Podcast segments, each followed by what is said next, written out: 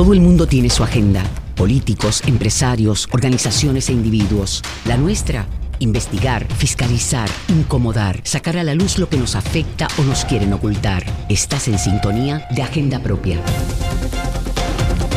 Saludos y bienvenidos y bienvenidas a otra edición de Agenda Propia. Les saluda Damari Suárez y les invito, como de costumbre, a acompañarme a esta hora en el único programa en la radio puertorriqueña especializado en la investigación a fondo y en la fiscalización. Agenda Propia es un espacio semanal producido por el Centro de Periodismo Investigativo para discutir de manera crítica el quehacer noticioso, económico y social de nuestro país. Manténganse informados sobre nuestras investigaciones nuestra página www.periodismoinvestigativo.com. También nos puede encontrar en las redes sociales, tanto en Twitter como en Instagram y en Facebook como arroba CPIPR. Y en nuestra agenda del día discutimos la relación entre las armas de fuego y los casos de feminicidios en Puerto Rico. Una investigación realizada por la Unidad Investigativa de Equidad de Género, una alianza entre el medio Todas y el Centro de Periodismo Investigativo halló que más de la mitad de los feminicidios reportados en Puerto Rico, los agresores utilizaron un arma de fuego. ¿Qué muestran los datos? En breve le decimos. Además, nos detenemos en el semáforo de la transparencia. El pasado viernes, varias organizaciones ambientales radicaron una demanda judicial de acceso a información para que la Autoridad de Energía Eléctrica haga público los acuerdos de más de una docena de proyectos de energía renovable. ¿De qué se trata? También le decimos durante Agenda Propia. Y finalmente le daremos detalles sobre los talleres y adiestramientos que hasta el momento ha ofrecido el CPI sobre el derecho constitucional de acceso a información en su programa de transparencia. Para eso, iniciemos Agenda Propia. Esta es La Piedra en el Zapato la semana pasada, la Unidad Investigativa de Equidad de Género, una alianza del Centro de Periodismo Investigativo y el medio digital Todas, publicó una extensa investigación sobre los feminicidios en Puerto Rico, analizando varias bases de datos sobre las mujeres asesinadas. Hallaron que en el 59% los agresores habían utilizado armas de fuego. Con nosotras, María de los Milagros Colón Cruz, que escribió la historia que lleva como título Más agresores asesinan a sus parejas con un arma de fuego que mediante otras formas letales. Saludos y bienvenida a Agenda propia. Hola, saludos, Tamari. Bueno, eh, primero, eh, la investigación muestra el problema de la falta de datos que ya sabemos tiene el gobierno. Para poder hacerla, tuvieron que usar varias bases de datos. Explícanos un poco. Sí, fue, um, fue un trabajo de hormiga. Eh, este, nada, este trabajo también se hizo en colaboración con la periodista Nicole Ciao Sánchez y quería mencionarla porque en este proceso precisamente de recopilar los datos, eh, pues estuvo súper presente. Y lo que hicimos fue que partimos primero de, de, de dos bases de datos uno que había levantado a través de un informe Kilómetro Cero el proyecto Matria y la trabajadora social retirada Carmen Castelló, ellos evaluaron los feminicidios del 2014 al 2018 y el, y el Observatorio de Equidad de Género que constantemente está recopilando esta información y generando eh, ¿verdad? informes y generando eh, conocimiento y planteando eh, cuáles son las dinámicas que se observan en estos casos. Nosotros usamos eh, los feminicidios íntimos que son verdad aquellos casos en que en, que están relacionados a una pareja o es pareja o hay algún tipo de interés de ese tipo. Y nos enfocamos en eso porque precisamente por la accesibilidad porque ya como estaban en el, en el periodo del, del 2017 al, al 2021 que fue el que evaluamos pues obviamente en términos de acceso a datos, pues sabemos que la policía, eh, pues obviamente los registraba como violencia doméstica. Y tal vez era un poco más sencillo a, eh, llegar a esos datos, pero la verdad es que fue un reto porque no hay un sistema de recopilación ni de ni de ni de almacenamiento eh, sistemático de datos sobre sobre este sobre este tema y mucho menos sobre las armas. Por ejemplo, estas dos bases de datos que utilizamos si nos hablaban del tipo de, de, de verdad si si fue un arma de fuego o si fue un arma blanca o cómo ocurrió este asesinato. Pero había información sobre el arma, sobre si la sobre si las personas tenían una licencia de armas de fuego, etcétera, que eso sí tuvimos que acudir también a tribunales, eh, ¿verdad? Oficinas de tribunales a través de a observar todos los documentos y también hacer peticiones a, la policía para poder tener acceso a más detalles caso por caso. Wow. María de los Milagros, ¿qué métodos utilizaron los agresores para asesinar a sus víctimas, pero sobre todo en cuántas se utilizó un arma de fuego? Hablamos de los hallazgos. Pues en la, sí, estamos hablando de que en la gran mayoría de los feminicidios íntimos, un 59% ocurrieron con un arma de fuego. Eh, y de esos, de, de, esos, de esos que ocurrieron con un arma de fuego, en un 37% el agresor tenía una licencia de armas o tenía acceso a ella debido a su trabajo y con eso me refiero a que utilizó esa arma, el arma que utilizó pues era el arma de reglamento o la tenía, eh, ¿verdad? Por, en términos de, su trabajo. Eh, esos fueron, ¿verdad? Como los dos hallazgos principales, pero también observamos, por ejemplo, que en el 2020 que coincidió con la aprobación de la nueva ley de armas, que, es más flexible que la anterior, eh, pues se disparó la verificación de antecedentes penales para la compra de un arma de fuego por un 73%, un 75%, por ciento, lo que significa que había una mayor intención de, de comprar una, un arma y nos paramos a pensar, ok, ¿le podemos adjudicar esto realmente a, a que haya una, una ley de armas más, ah, más flexible? Y lo que observan, lo que se observan en los estudios es que estas cosas suceden cuando hay eventos políticos o económicos o sociales de mucha ansiedad, pues la gente suele salir más a comprar armas. Así que un poco lo comparamos también con el 2017 partiendo de la premisa de que María y todo lo que vino después también fueron momentos, ¿verdad?, que socialmente han sido de mucho estrés para, para nuestro país e incluso para el mundo, pero no se observa un aumento tan significativo como en el 2020, que fue cuando se abrió, eh, ¿verdad?, cuando se, se aprobó esta, esta nueva ley de armas. Entre los hallazgos también tenemos que el 98% de las personas con licencia eh, de armas en Puerto Rico son hombres, apenas un 2% son mujeres. Y, y también estuvimos observando con detenimiento en este cuatrenio cuáles fueron las medidas que se estuviesen, que se, que se han estado presentando que tuviesen armas en su título y la gran mayoría de 22 medidas, eh, 13 eran para flexibilizar el acceso a armas, eh, dos eran concretamente para proponer más controles y el resto era más bien para hacer estudios o no, o no implicaba ningún control o ninguna flexibilización. Así que entre los hallazgos también pues, presentamos verdad esa, esa, ese alto interés dentro de, la legislatura de presentar medidas que, que, que flexibilicen aún más el acceso a las armas de fuego. En la historia plantea, así antes de pasar con nuestras invitadas, por ponernos la primera, que el gobierno promueve que las mujeres se armen. O sea, la, respuesta es, sobreviviente, ármate. Sí, precisamente con la ley de armas que se aprobó en, en 2020, este, se incluyó también una licencia expedita para las víctimas eh, o sobrevivientes de violencia doméstica. Eh, esto lo que te da es una, una licencia expedita. Tú vas, llegaste, este, presentaste una querella o te presentaste eh, al, cuartel y directo te pasan a la oficina de licencia y allí pues tienes una, eh, ¿verdad? Como que una, una orientación general y, y bueno, y tienes una licencia expedita que te dura eh, tres meses y entonces ya puedes salir con, con, tu arma eh, sin tener verdad que estar pasando por todos los procedimientos de, una solicitud regular. En eso vimos también que las que se habían otorgado, eh, el 90% son mujeres, hay un 10% de, ¿verdad? Que, que, que un 10% de hombres que la ha solicitado. Y, y bueno, sí, la lógica es la, la, premisa más bien es sobre la, la protección, ¿no? Proveer un mecanismo de defensa a las sobrevivientes eh, lo que sí, ¿verdad? Lo que un poco eh, planteamos en la investigación es que eh, investigaciones a nivel internacional, estamos hablando desde, desde think tanks hasta revistas académicas de salud pública, hasta el mismo Departamento de Justicia Federal, concluyen ¿verdad? que en contextos donde hay violencia de género, la presencia de un arma aumenta significativamente el riesgo de homicidio. Eh, no solo de las víctimas, sino también de otros miembros de la familia. Es decir, que la disponibilidad y el acceso a armas son un indicador alto de letalidad en este tipo de casos. Así que ahí es un poco, ¿verdad?, donde nos planteamos eh, este, o, donde cuestionamos si esto como política pública eh, puede ser, ¿verdad?, eh, viable o no. Vamos a la cita directa. Y se une a nuestra conversación Débora Upegui Hernández Upegi, Upegi Hernández del Observatorio de Equidad de Género. Saludos y bienvenida a Agenda Propia. Buenas tardes, gracias por la invitación.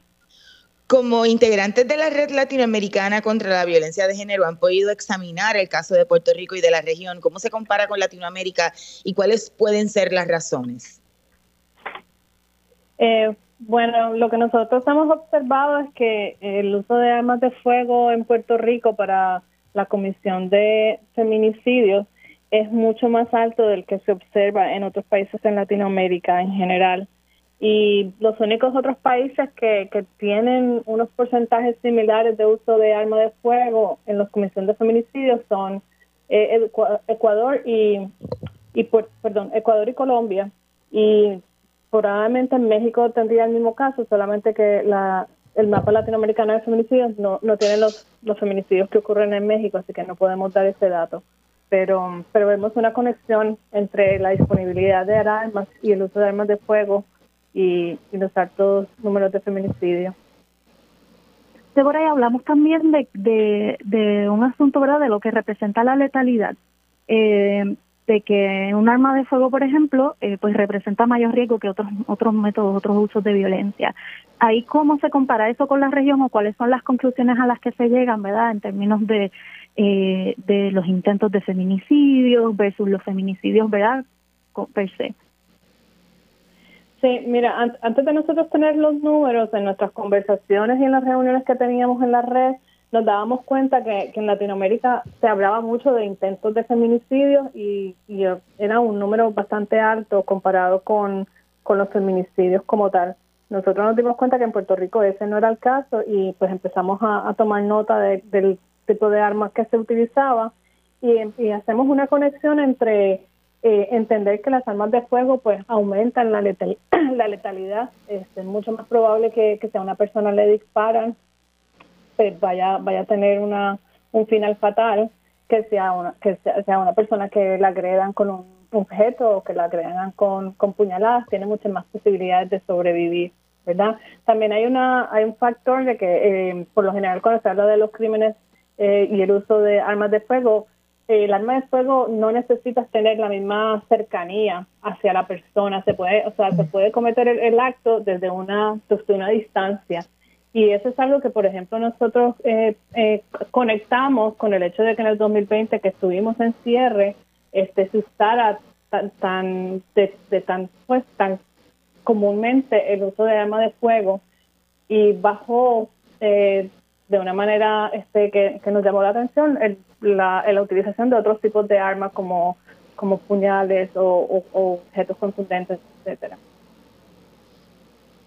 Yo veo en los informes que ustedes también monitorean los intentos de feminicidios aquí en Puerto Rico y quisiera saber si han observado algún patrón también, ¿verdad?, en términos de, los intentos per se.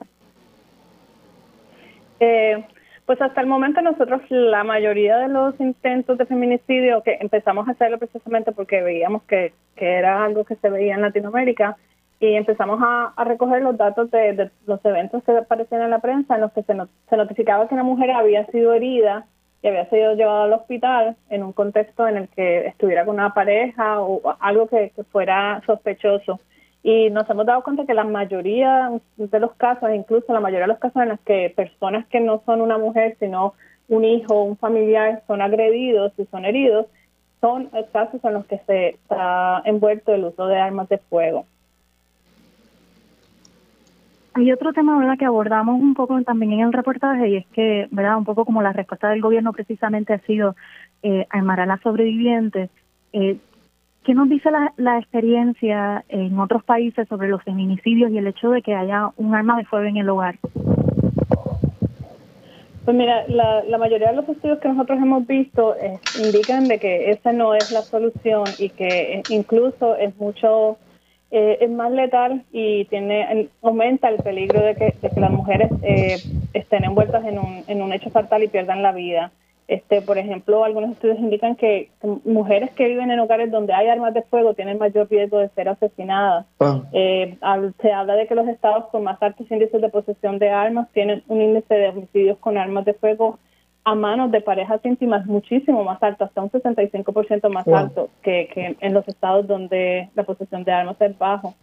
Y, de nuevo, que la mayoría de los casos que se ven sobre feminicidios vinculados o violencia vicaria, que quiere decir donde, donde la persona que fue asesinada fue un familiar, una persona que estaba tratando de defender a la víctima de violencia doméstica, por ejemplo, o un hijo, pues han ocurrido a manos de, armas de fuego. Wow. Gracias. Escuchaban a Débora Upegui Hernández. ¿Perdón? No, iba a decir que esto normalmente eh, se ve que el mayor número de casos de este tipo de casos ocurren en Estados Unidos.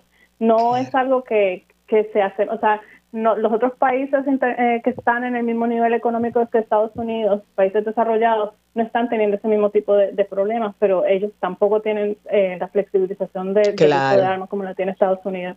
Exactamente. Muchas gracias. Era Débora Upegui Hernández del Observatorio de Equidad de Género. Ahora, María de los Milagros, conectamos con Coralis León Morales, quien es la directora ejecutiva de Casa Protegida Julia de Burgos. Saludos y bienvenida a Agenda Propia. Saludos, muchas gracias por la invitación para estar en este espacio. Quizá usted un poco nos puede narrar, ¿verdad? Desde la perspectiva de la sobreviviente y la experiencia que ha trabajado Casa Julia. ¿Qué representa para estas sobrevivientes que en ese entorno haya un arma de fuego? Representa un obstáculo adicional a la hora de buscar ayuda. El mero hecho de que haya un arma en el hogar eh, causa mucho terror eh, por las implicaciones que podría tener eh, y hace sentir a las sobrevivientes que no tienen posibilidades para escapar de la situación porque el mero intento de escapar podría significar que se acabe con su vida. Así que el, mero hecho, no tiene que haber una amenaza directa, el mero hecho de que el arma esté en la casa, de que se sepa de la posibilidad de su uso o de que haya algún tipo de amenaza con utilizarla contra la sobreviviente o contra familiares, menores, personas allegadas, es eh, herramienta suficiente para perpetuar la violencia que se está viviendo en ese contexto de relación de pareja.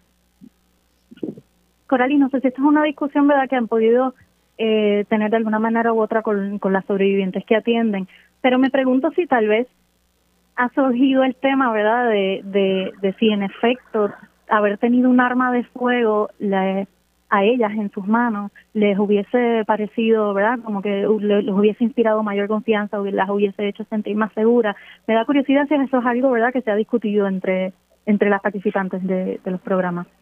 Desde nuestra perspectiva significaría un riesgo adicional, eh, primero porque entra un elemento de incertidumbre ¿verdad? añadido a la situación.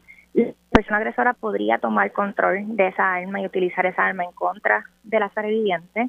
Eh, además de eso, eh, esta situación realmente, el, que se flexibilice ¿verdad? el acceso a armas, que es lo que se está discutiendo ahora mismo en, en el país, realmente no ataca, ataca la situación o la raíz del problema de violencia de género en Puerto Rico y particularmente de violencia doméstica.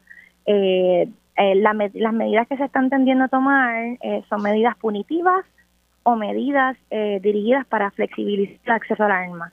Y en un eh, contexto eh, tan eh, voluble, ¿verdad? tan convulso en nuestro país, entendemos que esto sería contraproducente para atender la violencia de género y que debemos estar apostando a medidas de educación y prevención que ataquen directamente la raíz de la violencia de género y que entren en que podamos reflexionar sobre el contexto cultural y social que vivimos y las dinámicas patriarcales que están muy arraigadas en nuestra sociedad precisamente quería que abordaras eso un poco más, ¿no? Que lo desarrollara un poco el asunto de ¿verdad? armar a las sobrevivientes como como tal vez como como una curita que se está poniendo que incluso puede detonar mayores contextos de violencia pues entonces de qué manera se debería o de qué manera se podrían atender esto este problema Sí, otro de los elementos que también nos preocupa muchísimo es que cuando vemos eh, casos donde sobrevivientes eh, se defienden de una persona agresora y utilizan, por ejemplo, armas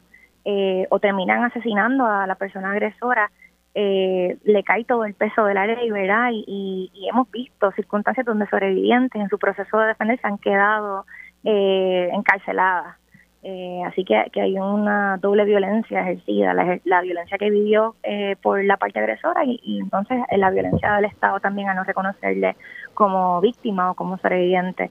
Por eso es que entendemos que el elemento de educación y de prevención es fundamental y estamos hablando desde ejercicios comunitarios de educación y prevención a todos los niveles, eh, la educación con perspectiva de género, que es una de las herramientas más fundamentales para poder atajar la violencia de género y crear cambios eh, a largo plazo, que, que, impliquen cambios profundos en nuestra sociedad. Esos son los elementos a los que deberíamos estar apostando, el poder trabajar sobre eh, sensibilización, eh, diversidad, eh, la construcción de relaciones saludables, no solamente las relaciones de pareja, pero las relaciones saludables en términos generales. Y también el tema de masculinidades, cómo construimos a nuestra niñez y particularmente cómo construimos a nuestros varones y su expresión de las emociones. Gracias, Corali. Escuchaban a Corali León Morales, directora ejecutiva de Casa Protegida Julia de Burgos. Ahora conectamos con el representante del movimiento Victoria Ciudadana, José Bernardo Márquez. Saludos, legislador. Bienvenido a Agenda Propia. Saludos, Tamara, saludos al pueblo de Puerto Rico, siempre agradecido. En el 2020 se flexibilizó el proceso para obtener una licencia para portar armas, ¿verdad? Para, para tener armas. En ese mismo año, esta investigación eh, que hace María de los Milagros confirma que se aumenta en un 74%, un poco más, la cantidad de verificaciones de antecedentes penales. Eh, le, le, pregunto, este, ¿es lo suficientemente riguroso el proceso aún para saber si esta persona está o no capacitada para tener un arma? Yo creo que la respuesta es que no eh, los que abogan por medidas para flexibilizar la ley de armas eh, están utilizando, ¿verdad?, como referencia otras jurisdicciones de Estados Unidos que plantean que son más flexibles. Eh, y, que entonces poco a poco se debería incorporar ese tipo de, marco legal eh, en Puerto Rico. Yo no, no estoy de acuerdo con esa posición de entrada por una cuestión filosófica, ¿verdad?, de que creo que se debe eh, ser muy cuidadoso con el acceso que se le da a la gente a, armas de fuego, pero además en Puerto Rico, Puerto Rico de por sí tiene un problema alto de violencia comunitaria, de, crímenes semanales que vemos. Está el tema de violencia de género, pero está también el tema de violencia juvenil, ¿verdad? De muchachos entre 15, 25, 30 años que todas las semanas vemos que, que asesinan en nuestras calles y que lo hemos normalizado. Así que parte de la crítica que yo le he hecho a los proyectos que se están presentando es que no toman en cuenta esas variables locales eh, de, los altos niveles de violencia que ya hay y que en la medida en que tú haces más accesible eh, armas de fuego, pues está eh, literal jugando con fuego en términos de, lo exponencial que, puede ser eso para agudizar eh, la crisis de, salud pública y, de violencia en Puerto Rico. Eh, además de que, de que no se está utilizando ¿verdad? La, la consulta de eh, organismos locales al momento de discutir legislación como esta. Tenemos unos proyectos para flexibilizar que eh, no sabemos cuál es la posición del Departamento de Seguridad Pública sobre ellos. Yo le he pedido la posición, no me han contestado. no sabemos cuál es la posición del Instituto de Estadísticas, que tiene un sistema de vigilancia epidemiológica sobre eh, las muertes violentas en Puerto Rico y, que tienen muchas preocupaciones con la ley de armas actualmente y su indebida fiscalización y entonces la legislatura se está moviendo a flexibilizarla aún más. Así que me parece que, que ya hubo, yo diría, un, retraso en lo que se aprobó, en vez de un adelanto, en lo que se aprobó en el 2020 eh, y que no deberíamos ir eh, hacia atrás eh, en términos de flexibilizar aún más, sino al contrario, todos los, incidentes locales y, además de la jurisdicción de Estados Unidos que hemos estado viendo nos deben llevar a, repensar el acceso a armas de fuego en Puerto Rico. Representante, rápidamente, si nos puede eh, más o menos repasar cuáles son algunos de los cambios principales que se están proponiendo en la medida que va a discutir la Cámara. Y finalmente, ¿por qué dice usted que el trámite de la medida ha sido irresponsable? Eh, bueno, varios de el cambio que más discusión ha generado eh, es el de que una persona pueda aportar dos armas de fuego a la misma vez. Yo este, no estoy de acuerdo con eso, pero me parece que también en cierto sentido es entretenernos con una discusión eh, que, es mucho más compleja en términos de los otros cambios que están proponiendo.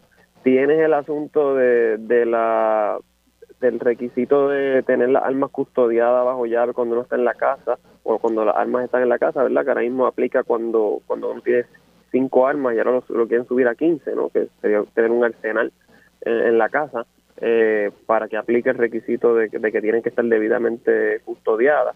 Tienes también el elemento de que una persona que, que se le quita su licencia eh, por, por lo que se conoce como una aportación ostentosa, ¿verdad? Que la persona está mostrando públicamente que tiene un arma y hace alarde de eso, eh, pues se supone que si una persona incumple con eso, eh, pues se, le revoque y que no pueda tener acceso a eso nuevamente. Eh, y se quiere verdad ampliar la, la, cantidad de oportunidades de faltas digamos que una persona puede cometer para que para que la revocación pues sea irreversible. Y tienes el tema también de la armería cerca de las escuelas que aplica verdad una distancia eh, actualmente que se quiere reducir, eliminar y que suena a que se está haciendo el favor a algún tipo de eh, promotor, ¿verdad? O vendedor o almería eh, para que para que en efecto pues pueda tener ese tipo de acceso, entre otras cosas que se liberalizan.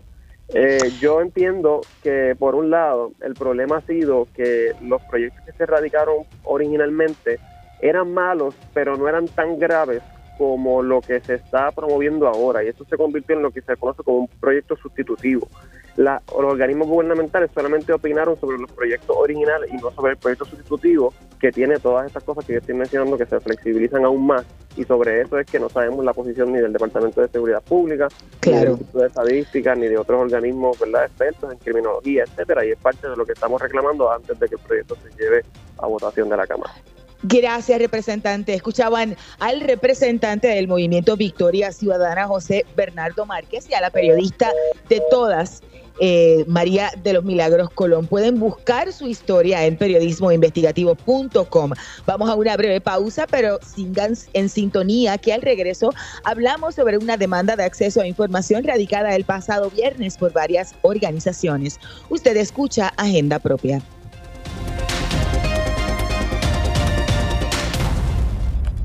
Agenda Propia regresa en breve. Entra a radioisla.tv y sigue de cerca toda la información necesaria para mantenerte seguro y en calma en temporada de huracanes. Somos Radio Isla 1320, el sentir de Puerto Rico. Ya regresamos con Agenda Propia. Así es, estamos de regreso en Agenda Propia, el programa producido por el Centro de Periodismo Investigativo. Yo soy Damari Suárez y les recuerdo siempre buscar nuestras historias en periodismoinvestigativo.com, en las redes sociales del centro, así como en el portal de fiscalización loschavosdemaria.com. Paramos en el semáforo de la transparencia bueno, el pasado viernes varias organizaciones ambientales presentaron una demanda ante el Tribunal de Primera Instancia en San Juan por falta de transparencia de parte de la Autoridad de Energía Eléctrica y del negociado de energía de Puerto Rico. Nos acompañan en línea telefónica las portavoces del grupo de organizaciones, la licenciada Ruth Santiago de Diálogo Ambiental y Marisa Reyes de la organización El Puente de Williamsburg. Saludos a ambas y bienvenidas a Agenda Propia. Saludos, buenas tardes. Saludos, buenas tardes. Qué bueno que pudimos conectar con ambas. ¿Qué información es la que solicitan? Sí, eh, la, el negociado de energía de Puerto Rico en febrero pasado eh, emitió una, una resolución donde aprueban 18 proyectos eh, a escala industrial eh, de energías renovables eh, a través de todo Puerto Rico, pero no, no divulgó, ¿verdad? En, en la resolución no especificó cuáles eran los proyectos, dónde estaban, eh, qué se impactaba con, con esas construcciones a escala industrial, muchos detalles, ¿verdad? Cuánta, qué, qué, qué eh, es el tamaño, muchos, mucha información que quedó eh, omitida, ¿verdad? Que fue omitida en la resolución del negociado de energía. O sea, ellos, ellos dijeron que habían dado los proyectos, pero no, no explicaron eh, el, la, el, detalle de cada proyecto y dónde ubicaba. Esa es la información que ustedes han solicitado y qué es lo que le ha dicho el gobierno. Sí, el, el negociado alega que eh, son eh, proyectos que eh, van a, ser parte de eh, una transformación supuestamente, ¿verdad?, del sistema eléctrico y que no, eh, no, no lo estaría divulgando hasta en algún momento futuro, luego de que se determinen algunos datos de interconexión, etcétera, y que se firmaran contratos como tal. Eso eh, es bien preocupante porque una vez se firmen los contratos, pues ya las comunidades, ¿verdad?, que están cercanas, que podrían verse impactadas, por ejemplo, por eh, inundaciones eh, como consecuencia de la compactación del terreno que acompaña estos proyectos, ¿verdad? Porque no son, entendemos que no son hasta ahora, lo que hemos experiencia ha sido que todos estos proyectos han sido eh, de, a gran escala, escala industrial en terrenos y no son en techos y por lo tanto tienen impacto sobre terrenos, como hemos visto bien de cerca aquí en Salinas, que incluyen la remoción del topsoil, que ese terreno jamás va, va a estar eh, disponible para la agricultura de nuevo, incluyen compactación de terreno, como mencioné, y que crean eh, pues eh, escorrentías, ¿verdad? Que no, no eh, no permite esa compactación y esa eh, alteración del terreno no permite que se percole agua, eh, sino que corre hacia el punto más bajo, en el caso de aquí de Salinas, hacia comunidades aguas abajo como el Coquí, como San Felipe eh, y otras, ¿verdad? Entre Salinas y Guayana especialmente. Y quizá un poco para entrar, yo estaba leyendo el recurso que radicaron el, el, viernes y hablaban de que el gobierno había planteado que podía incidir, si daban la información, en, en la competencia justa en los licitadores.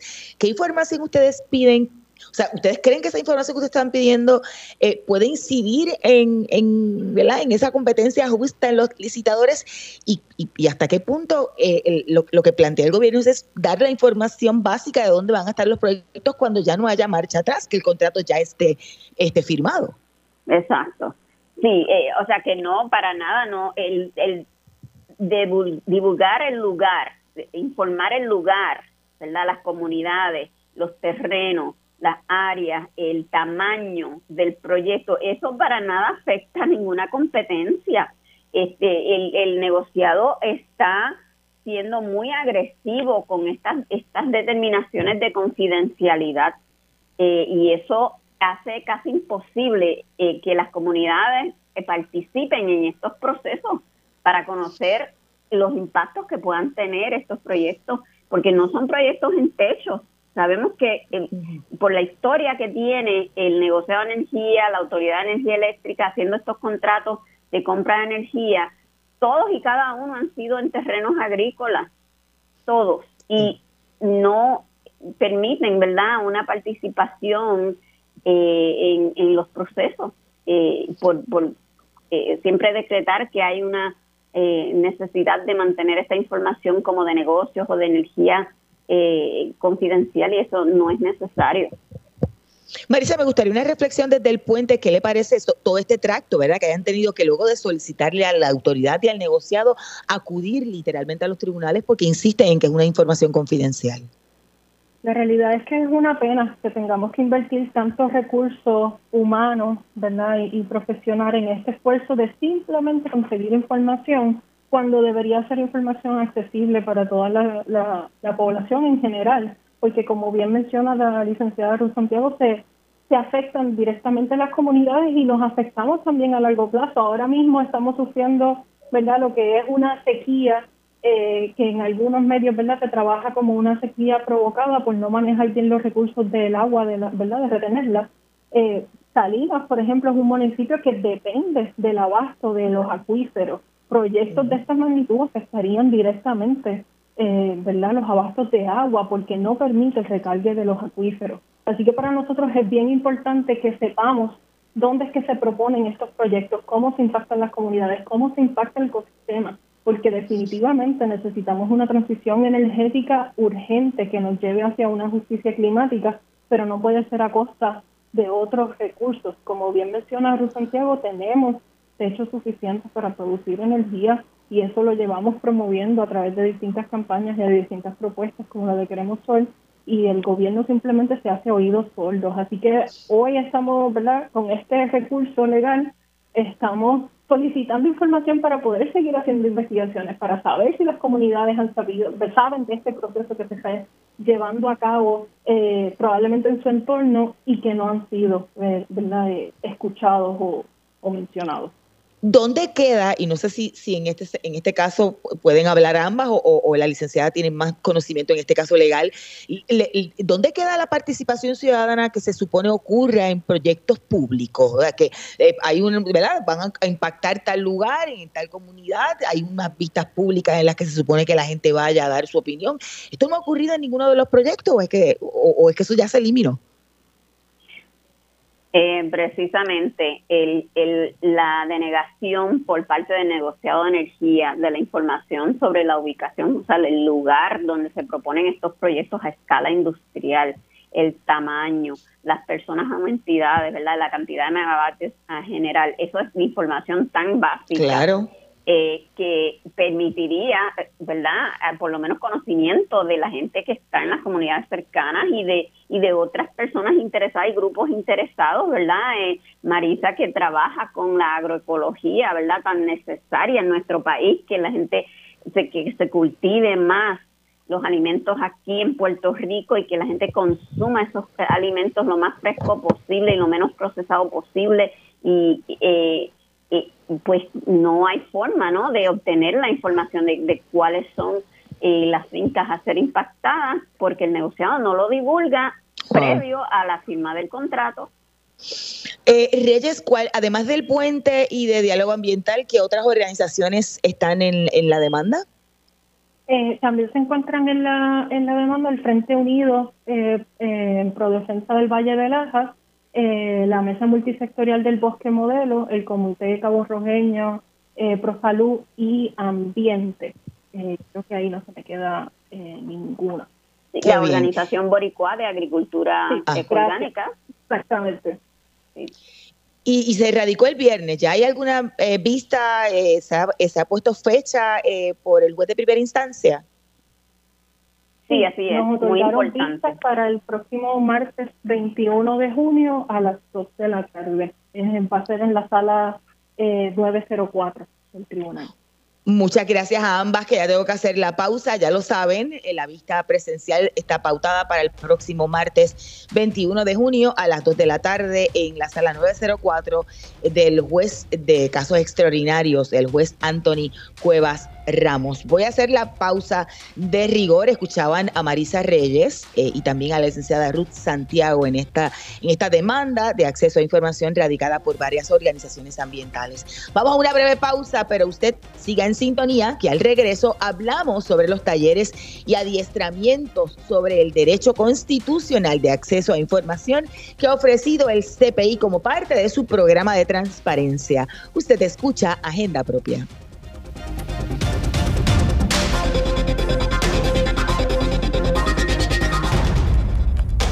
Agenda Propia regresa en breve. Ya regresamos con Agenda Propia. Y ya estamos de regreso en Agenda Propia, el programa producido por el Centro de Periodismo Investigativo. Soy Damari Soares y les recuerdo buscar nuestras historias en periodismoinvestigativo.com, en las redes sociales del centro, así como en nuestro portal de fiscalización los chavos de maría.com. Durante los pasados meses, Carlos Francisco Ramos Hernández, quien es becario nuestro en el CPI del Equal Justice Works ha ofrecido más de 15 talleres y presentaciones sobre el alcance del derecho constitucional de acceso a la información pública en Puerto Rico. Los adiestramientos forman parte del programa de transparencia del CPI. Y para hablar de estos talleres conectamos a través de la línea telefónica con los licenciados Carlos Francisco Ramos Hernández y Pedro Sade. Saludos a ambos y, y bienvenidos a Agenda Propia. Saludos, Damari. Gracias por tenernos en el programa y saludos a todos los radio oyentes. Sabe, está por ahí. Buenas tardes. Muchos saludos. Ramos, eh, quizá un poco, hablando de la experiencia de ofrecer estos talleres, ¿cuántos has ofrecido y qué es lo que incluyen? Bueno, e, estos talleres son un componente fundamental de, la beca de Equal Justice Works, ¿verdad? Que he recibido y que hago en colaboración con el CPI, porque la educación cívica y popular, ¿verdad? Que la ciudadanía conozca que existe un derecho constitucional a solicitar y recibir información en poder del gobierno es esencial para seguir eh, fortaleciendo ese derecho en Puerto Rico Y pues la idea del parte de la idea de la beca es que tú voy a dar diferentes tipos de talleres, ¿verdad? Los que he dado hasta el momento es a profesores y estudiantes de las clínicas de asistencia legal, estudiantes de escuela superior que han participado del programa que tiene el CPI, ¿verdad? Con, con el MAC, eh, con el Museo de Arte Contemporáneo, ¿verdad? Y el. Exacto, y con, de producir consumidores, de, eh, consumidores críticos, ¿verdad? De comunicación, medioscopio y abogados comunitarios. La idea de los talleres es seguir potenciando el, derecho a acceso a la información de esos ciudadanos y los talleres van desde lo más básico, ¿verdad? Un, poco de contexto histórico de cómo nace este caso en 1982, ¿verdad? Y, los, y que más recientemente, pues que hay una ley del 2019 que tiene unos procesos de solicitud, ¿verdad?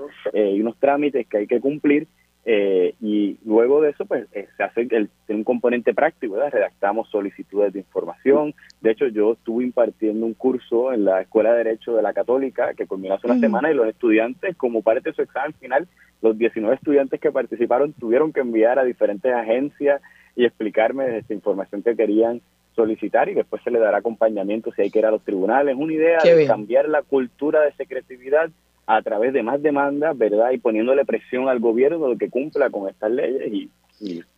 son, son tan variados todos los que los han tomado, ¿verdad? Y obviamente en, gradaciones. Y antes de pasar con, con el licenciado Sade para que nos dé su, su experiencia, este, hay mucho desconocimiento, eh, eh, hay, hay, hay de alguna forma, ¿verdad? Desconocimiento de ese derecho constitucional que tenemos. Sí, la, o de cómo, de cómo manejarlo, ¿verdad? Y procesarlo sobre todo cómo manejarlo. O sea, yo esta es una primera etapa, ¿verdad? Yo estoy dando mayormente talleres ahora a personas abogadas comunitarias a través de profesores, pero la idea, los próximos pasos, ¿verdad? Es llegar a líderes comunitarios y hacer este taller más abierto a toda la ciudadanía, pero la realidad es que no se conoce mucho, incluso dentro de las escuelas de derecho, y por ejemplo la colaboración importantísima que tuvimos con la clínica, clínica de asistencia legal de la Escuela de Derecho de la Universidad de Puerto Rico y la clínica de Derecho Ambiental que, que corre el profesor Pedro Sade, fue instrumental en el sentido de que de, justo después del taller que di, ellos estaban trabajando ya una solicitud de información, ayudé a, a, las dos estudiantes a cargo del caso, ¿verdad? Y con los clientes que tenían este grupos ambientalistas, y eventualmente ese caso terminó en los tribunales, y después que colaboramos, que el CPI compareció, así que es un círculo completo, ¿verdad? Desde adiestramientos a después pues apoyar en la medida que me sea posible, ¿verdad? Este, con mi beca a, a, las solicitudes que se estén haciendo a las distintas agencias. Y ahí entro un poco con el licenciado Pedro Sade, que ya está en, esta línea telefónica. Esto, eso fue en febrero y fueron unos talleres que se brindaron y que termina en una victoria judicial. Expliquen un poco de, ese caso, licenciado. Sí, bueno, eh, como trasfondo debo subrayar algo. Es absolutamente necesario los talleres que se están ofreciendo para que la profesión legal pueda conocer, podamos conocer las alternativas legales que hay para accesar la información. Es absolutamente necesario los talleres que el profesor Carlos Ramos está ofreciendo porque hay una gran necesidad en el país de apertura. Y si hay alguna área donde eso es crítico es en el área de la protección de nuestras costas y de nuestros recursos naturales. Producto del taller que participó nuestros eh, mis estudiantes en la clínica ambiental se presentaron dos litigios que fueron exitosos, uno de ellos contra el Departamento de Recursos Naturales para que se diera a conocer lo que se llama los oficiales de información, es decir, las personas que la ciudadanía puede escribirle para pedir información.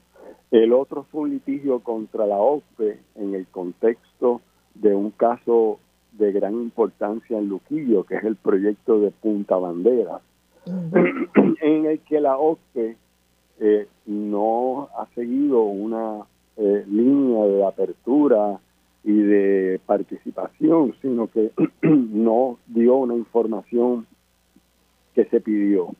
Y eh, eventualmente ambos casos eh, concluyeron en sentencias favorables. En el departamento, el departamento mismo se, se allanó a la información.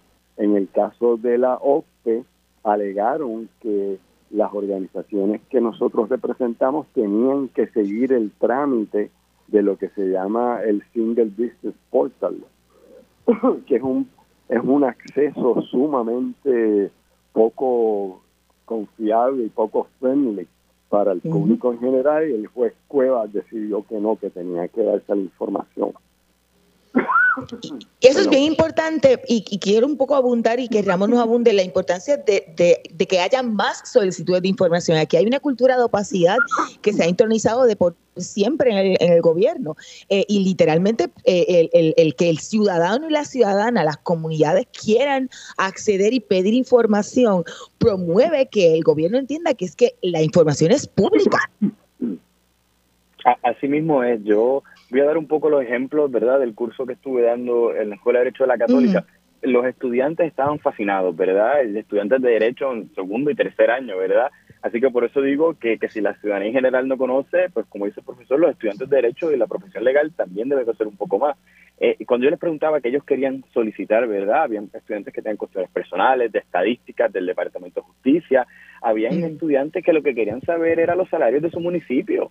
¿Verdad? Porque está bien que se habían llegado casos como eso, ¿verdad? Y que municipios más pequeños que tenían diferentes realidades, otras personas que sabían, ¿verdad?, de con los procesos en el Departamento de Salud eh, que tienen que ver, ¿verdad?, con, con los servicios de las pruebas de COVID y cómo se contratan los enfermeros y las enfermeras. Pues las personas tienen diferentes cosas que les aquejan, ¿verdad? Y quieren saber, si yo quiero saber algo, un dato, una estadística, un informe, ¿cómo yo accedo a eso? Pues el primer paso pues es saber que pueden solicitar lo que no puede ser, no tienes que ser periodista, no tienes que ser abogado ni abogada, ¿verdad? Ni abogada para solicitar la información, por el mero hecho de ser ciudadano puedes ir a solicitarlo y la ley te da unas herramientas para que incluso si tienes que llegar al tribunal puedas llegar sin abogado, ¿verdad? Eh, siempre, ¿verdad? las clínicas del, del país, sobre todo la clínica de acceso a la información que está en la Facultad de Derecho de la Universidad Interamericana, pues lleva, lleva casos de acceso a la información. Pero parte del trabajo con mi beca es la idea que otras de las, demás clínicas de la escuela del, del país este, vayan adiestrando los por eso yo he dado talleres a los profesores de clínica de las tres escuelas, diferentes estudiantes, un poco, porque yo no puedo dar todos los talleres, un poco seguir regando la voz y que ellos sigan haciendo sus talleres, pero es importante porque yo creo que las agencias lamentablemente reaccionan a fuerza de golpe. Cuando le llegan más solicitudes, se dan cuenta que tienen que reaccionar. Y si no saben en el proceso, pues aprenden que la ley les aplica, ¿verdad? Y si después los demandas en el tribunal, pues se activan, ¿verdad? Se activa todo, todo el andamiaje, digamos, llegan los abogados de justicia, llegan los abogados de la agencia y tienen que resolver. Y un poco, esto estamos hablando de la agencia, esta ley también la aplica a los municipios y eso es uno de los próximos pasos de mi beca, es dar a entender a los municipios que les aplica esta ley que tienen que tener sus oficiales de información y cualquier requerimiento que le haga la ciudadanía tienen que estar dispuestos a, tramitarlo dentro de los parámetros de la ley, que si no, cualquier persona puede ir a los tribunales. Es, es un cambio de cultura eh, y que requiere mucho trabajo, pero que estamos seguros que cada vez más, ¿verdad? A través de más solicitudes y una ciudadanía más informada de este derecho, seguirá haciendo sus solicitudes y estarán más informados de los temas que les aquejan en su día a día. Sade, me gustaría una reflexión final suya luego de, haber recibido el, taller y que sus estudiantes también hubiesen entrado a, recibir este taller de, transparencia. Bueno, eh, fue de gran valía y eh, he compartido con Carlos la idea de que además de adiestrarnos en los trámites que la ley contempla y el derecho constitucional vigente, eh, afirmativamente obliguemos a ciertas agencias a publicar eh, en sus páginas información que es vital. A modo de ejemplo, a modo de ejemplo, la OCPE no debiera ser objeto de peticiones una a una, debiera publicar todas las solicitudes de permiso en las costas, en los distintos puntos de Puerto Rico, de forma que la ciudadanía sepa el estatus de esas solicitudes. Y, creo, es, es, mi esperanza que podamos movernos en esa dirección. Y otros gobiernos lo hacen, o sea, es, información que es proactivamente publicada. Ramón, una reflexión final y, si, y cuáles son, si hay ya calendarizados algunos otros talleres próximamente. Sí, e, eso de la publicación proactiva es importantísimo. Yo siempre lo digo en mis talleres. La meta es que yo no tenga que dar estos talleres porque el gobierno ya proactivamente tiene repositorios de información colgados y, y, es la práctica en otros países, en otras jurisdicciones, incluso de Estados Unidos. Próximos talleres que vienen por ahí, pues se están trabajando, canalizando a través del Instituto de Formación Periodística, periodística del CPI a, periodistas del país. Por ahí vienen talleres con líderes comunitarios, comunitarios que se está trabajando a través de las clínicas de acceso a la información y la meta es, ¿verdad? Yo, esta beca por dos años, me queda un año y medio más, que pongamos el talleres más abiertos y gratuitos al público, ¿verdad? Estamos, hay unos materiales educativos que se están trabajando, modelos, para que la ciudadanía tenga el paso ¿verdad? más fácil para hacer las solicitudes. Así que viene mucho, mucho más trabajo de educación popular en el tema de acceso a la información. Muchas gracias a ambos, que ya tengo que finalizar esta edición de Agenda Propia. Escuchaban al licenciado Carlos Francisco Ramos Hernández, becario en el CPI del Equal Justice Works, y al licenciado Pedro Llorens, quien es el director de la Clínica de Derecho Ambiental de la Universidad de Puerto Rico. Bueno, yo me voy, tengo que culminar el programa, pero como siempre les recuerdo que bajen y busquen este tema, busquen de este tema y de otros temas y todas nuestras historias en periodismo investigativo que cuando pasen a periodismoinvestigativo.com allí aprovechen y se suscriban a nuestro boletín. De esta forma reciben en su correo electrónico nuevas investigaciones y contenidos del centro. Además, en periodismoinvestigativo.com pueden visitar también el kiosco virtual del Centro de Periodismo Investigativo y adquirir con sus donativos nuestros artículos. Gracias por la sintonía, los esperamos la próxima semana. Hasta aquí, Agenda Propia. Este programa es una producción del Centro de Periodismo Investigativo con el apoyo de Espacios Abiertos.